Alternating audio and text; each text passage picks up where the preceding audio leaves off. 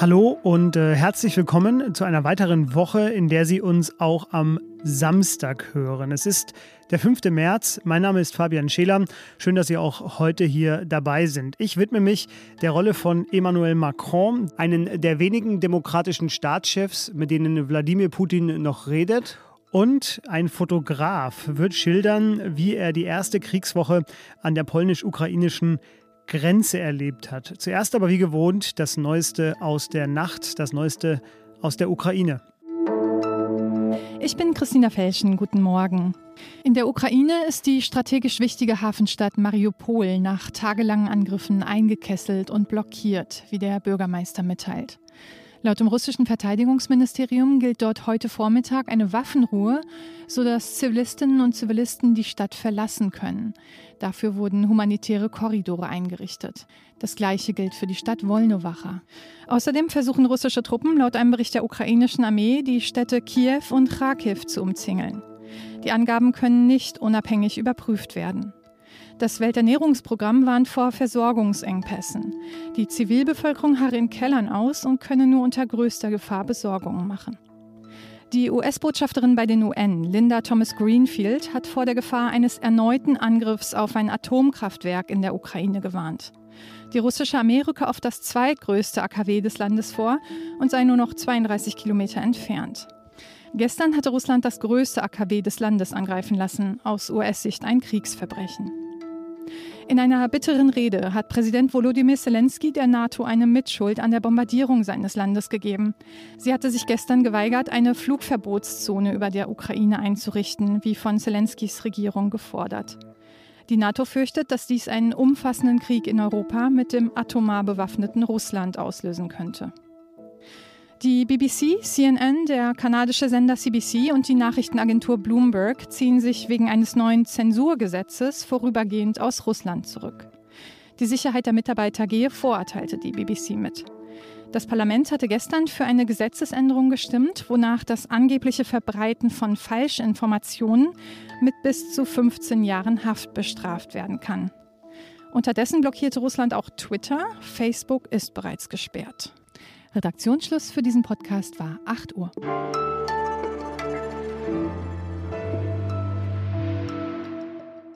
Wenn wir in diesen Tagen Wladimir Putin sehen, dann sehen wir ihn auf äh, großem Abstand selbst zu seinen wichtigsten Beratern und Ministern. Es heißt, er habe sich generell abgeschottet. Er hält auch zu fast keinem westlichen Regierungschef mehr Kontakt. Da ist Olaf Scholz, mit dem soll Wladimir Putin gestern zumindest eine Stunde lang telefoniert haben. Und dann ist da noch Frankreichs Staatspräsident Emmanuel Macron. Der hat mit ihm am vergangenen Samstag gesprochen, am vergangenen Montag und zuletzt am vergangenen Donnerstag, also vor zwei Tagen. Und äh, dort angeblich fiel der Satz von Emmanuel Macron, Wladimir, du erzählst Lügen. Putins letzter verbliebener regelmäßiger Gesprächspartner. Darüber rede ich jetzt mit Annika Jöris, unsere Autorin in Frankreich. Hallo Annika. Hallo. Putin soll Macron um das bisher letzte Gespräch ja selbst gebeten haben. Also es war Putins Wunsch, zu sprechen. Äh, warum Macron? In welcher Funktion spricht er da und was kann er da eigentlich bewirken? Ja, Macron ist ja gerade so ein bisschen der, der, der Sprecher der, der gesamten EU, kann man sagen. Er ist ja ähm, Ratspräsident der EU und äh, insofern der erste Ansprechpartner tatsächlich für alle äh, 27 Staaten. Und in dieser Rolle hat er natürlich, wenn man so will, das, das Privileg oder auch die Last, wie man es nimmt, ähm, immer wieder mit äh, Putin zu sprechen. Die Gespräche sind relativ lange, aber bislang äh, natürlich relativ ergebnislos, wie wir, wie wir leider an der Eskalation in der Ukraine sehen können. Genau, nach dem bisher letzten Gespräch am Donnerstag äh, sagte der französische Außenminister, das Schlimmste steht uns noch bevor. Das sind natürlich sehr düstere Ankündigungen. Äh, Putin soll da nochmal wiederholt haben, er will die Unterwerfung der Ukraine. Also er rückt da wirklich keinen Millimeter ab von seiner Haltung. Ähm, was genau erhofft sich Macron denn eigentlich noch? Also kann er da überhaupt irgendwas noch verändern an der Lage?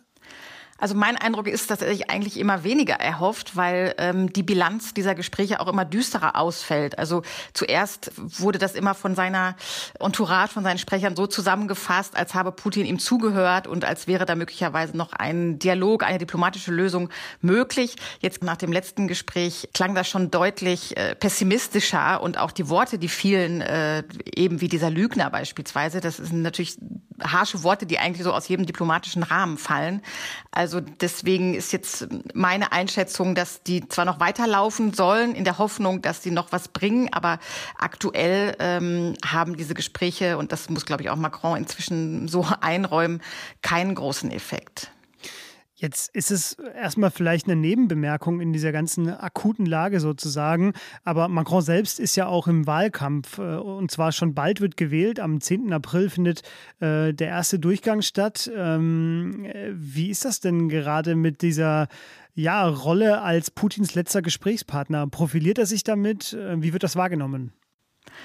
Also sicherlich ist das jetzt für Macron, so sagen es auch Politologen, natürlich wirklich äh, also ein Glücksfall, ein tragischer Glücksfall, wenn man so will, für seinen Wahlkampf alleine, den er natürlich nicht gewollt hat. Aber er ist jetzt nun mal in dieser Rolle des äh, Kriegsherren, ja, und zudem noch in der Rolle des Sprechers der Europäischen Union. Er hat also maximale Aufmerksamkeit auch in den französischen Medien und kann sich dann natürlich als beschützender Staatsmann jetzt gerade gut, ja, inszenieren ist vielleicht zu negativ gesagt, weil wie gesagt, die Rolle ist ihm zugefallen.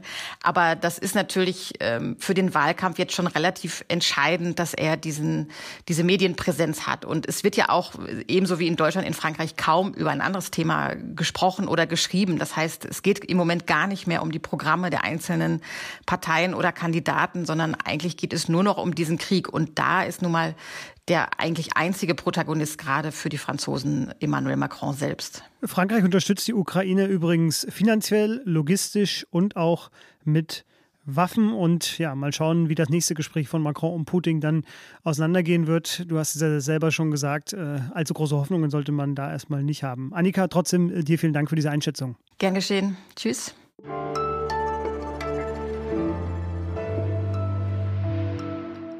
Und sonst so? Vielleicht haben wir das hier im Podcast äh, schon einmal zu viel gesagt oder Sie wissen das alles schon, dann Entschuldigung schon mal vorab. Aber ich habe wirklich einfach nur Respekt übrig vor all den Menschen, die in Russland trotzdem auf die Straße gehen. Es ist ja ein ganz anderes politisches System. Es erfordert einen ganz anderen Mut, den wir uns wahrscheinlich, egal wie feste wir nachdenken, überhaupt nicht vorstellen können und ausmalen können. Ähm, was man auch daran sieht, dass die Strafen jetzt am Freitag, also gestern, nochmal verschärft wurden. Wer in Russland Sanktionen fordert für Russland oder den Einsatz der Armee nur kritisiert, dem droht schon eine Geldstrafe von bis zu 2500 Euro oder bis zu drei Jahre Haft oder Straflager, Aufrufe zu Antikriegsdemos bis zu fünf Jahre Haft. Und dann äh, Falschinformationen aus politischen, sprich ja, dem regierenden System nicht genehmen Gründen zu äußern, das sind dann bis zu 15 Jahre Haft. Und darunter könnte ja unter Umständen auch schon das Wort Krieg fallen, denn das vermeidet die russische Führung ja. Also es ist ein kompletter Wahnsinn und trotzdem haben zum Beispiel bis heute 7000 Akademiker und Akademikerinnen mit vollem Namen unter offene Briefe äh, unterschrieben und trotzdem sind in St. Petersburg jeden Abend Leute unterwegs und trotzdem ruft Alexei Nawalny zur Demo am Sonntag auf. Ich finde das einfach nur mutig.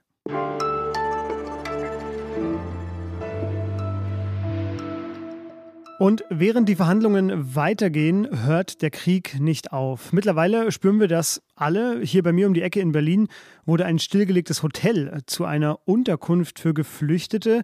Und äh, Berlins Sozialsenatorin Katja Kipping, die rechnet mit der größten Flüchtlingswelle seit dem Zweiten Weltkrieg. Mehr als eine Million Menschen ist in der ersten Kriegswoche schon geflohen, aber auch das gibt es. Manche Ukrainer gehen zurück, um ihr Land zu verteidigen. Das alles hat der Fotograf Markus Glan erlebt. Er ist jetzt seit dem vergangenen Samstag, also genau eine Woche, an verschiedenen polnisch-ukrainischen Grenzübergängen unterwegs. Er hat dort viele Bilder gemacht und ist dankenswerterweise jetzt hier bei mir zu Gast und schildert seine Eindrücke. Hallo Markus. Hallo Fabian. Markus, ich erreiche dich in Kroschenko. Das ist der südlichste aller polnisch-ukrainischen Grenzübergänge, kurz vor den Karpaten. Was erlebst du denn da? Der Grenzübergang hier speziell, ja, wie soll ich ihn beschreiben? Dort sind momentan Unterstützungszelte aufgebaut, wo Essen verteilt wird, wo Leute im Warmen sitzen können, wo verschiedenste Hilfsorganisationen vermitteln und versuchen, Kontakte herzustellen. Du hast von einer Schiene erzählt, die eigentlich stillgelegt war. Als ich vorgestern dort ankam, habe ich ähm, gesehen, dass in der Ferne so ein paar Bahnarbeiter von der polnischen Eisenbahn rumgewerkelt haben und habe dort ähm, mal nachgefragt, wie die das Ganze eigentlich empfinden. Und dann haben sie mir mitgeteilt, naja, wir sind voll dabei, wir machen gerade die Bahnstrecke ganz, die die letzten 15 bis 20 Jahre nicht genutzt wurde und ziemlich marode, ehrlich gesagt, auch aussah und haben dort neue Schwellen eingezogen und haben da in ihrem 10, 12 Mann starken Trupp versucht, die Strecke so herzurichten, dass nun ähm, wieder mit einem Zug von der Grenzstation direkt evakuiert werden kann. Hat sich denn, äh, du bist jetzt seit einer Woche da, hat sich denn äh, im Laufe dieser Woche das Aufkommen dort an der Grenze verändert und vor allem auch die Organisation, wie das Ganze da gehandhabt wird? Als ich ankam, war das natürlich schon eine überragende Solidarität der polnischen Bevölkerung, was sie hier auf die Beine gestellt hat. Also von Feuerwehrleuten, die aus dem ganzen Land, von Breslau, Warschau, Krakau, überall herkamen mit Bussen. Äh, Privatleute, die äh, von klein auf, von Kindern bis äh, alten Menschen Suppenküchen machen und ähm, vermitteln. Und äh, ja, nach und nach merkt man, es kommen immer mehr Hilfsorganisationen, die das ein, einfach auf professionelle Weise machen und jetzt auch Stände aufbauen und Hilfe anbieten. Und das immer mehr Infrastruktur geschaffen wird, die Erfahrung haben mit solchen Situationen, ja. Ich habe es in der Anmoderation ja schon gesagt, äh, du erlebst ja nicht nur quasi die eine Richtung, also Leute, die aus der Ukraine fliehen, sondern du äh, hast ja auch sehr eindrückliche Porträtbilder gemacht von ukrainischen Männern, die jetzt zurückgehen, äh, um ihr Land zu verteidigen. Erzähl uns da vielleicht mal eine oder zwei Geschichten, die du von den Männern da gehört hast. Ja, das ist ganz ähm, interessant und gleichzeitig aber auch auch, auch sehr traurig irgendwie, wenn man sieht, dass die Männer genau in den Zug jetzt einsteigen, aus dem vorher die Geflüchteten alle rauskamen und sich halt jetzt ähm, in ihr Schicksal äh, begeben, um für ihr Heimatland zu kämpfen das ist, sind ganz verschiedene Geschichten. Da ist zum Beispiel der, der Mann, der gerade aus dem Urlaub aus Mexiko wiederkommt. Er hat mir erzählt, er hat ein Abkommen mit seiner Familie. Er macht einen Urlaub allein und dann wieder einen Urlaub mit seiner Familie. Und jetzt hat er gerade seinen Urlaub in Mexiko allein gehabt, als die Nachricht vom Krieg kam. Und ähm, er völlig erschüttert und fassungslos ins Flugzeug gestiegen ist.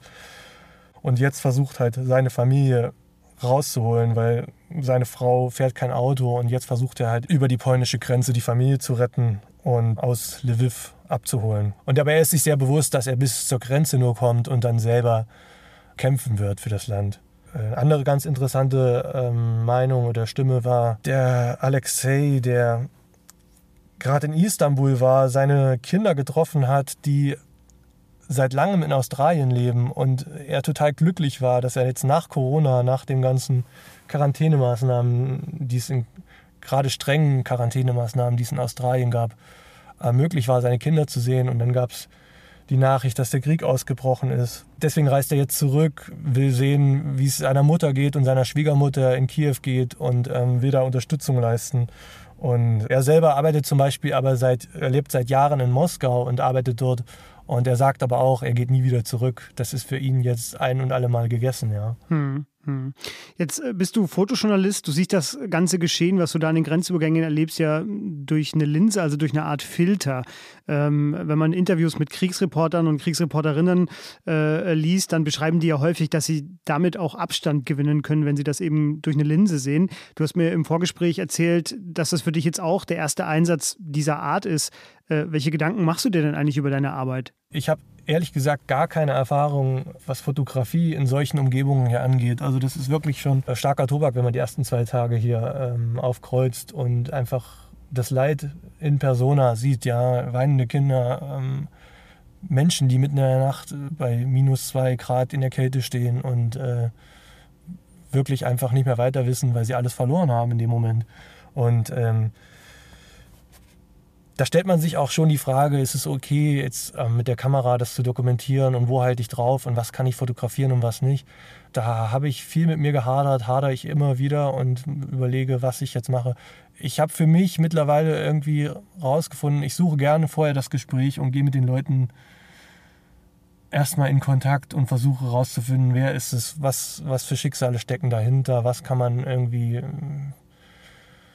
was kann man erfahren über die Menschen, was kann man erzählen, ja, und nicht einfach nur ein Bild von Menschen mit Koffern am Zaun und also ich versuche da gerade ein bisschen unter die Oberfläche zu gehen. Hm.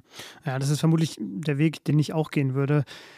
Die Fotos, die Markus gemacht hat, die verlinke ich hier bei uns in den Show Notes. Markus, dir vielen Dank, dass du deine Eindrücke äh, mit mir und mit uns äh, hier für den Podcast geteilt hast. Vielen lieben Dank. Und das war unsere nächste Sonderfolge von Was jetzt an einem Samstag, an diesem Samstag.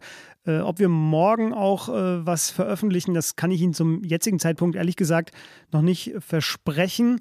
Wir arbeiten dran, ähm, aber ja, halten Sie einfach Ihren Podcast-Feed oder wo auch immer Sie uns hören im Auge. Sie bekommen das dann mit. Spätestens Montagmorgen sind wir dann in gewohnter Manier wieder für Sie da. Was jetzt at zeit.de, da können Sie uns hinschreiben für Fragen, Kritik, Lob, Anmerkungen, was auch immer Sie loswerden wollen, was mit unserem Podcast zu tun hat. Mein Name ist Fabian Scheler. Ich wünsche Ihnen jetzt trotz allem irgendwie ein angenehmes Wochenende. Machen Sie es gut und tschüss.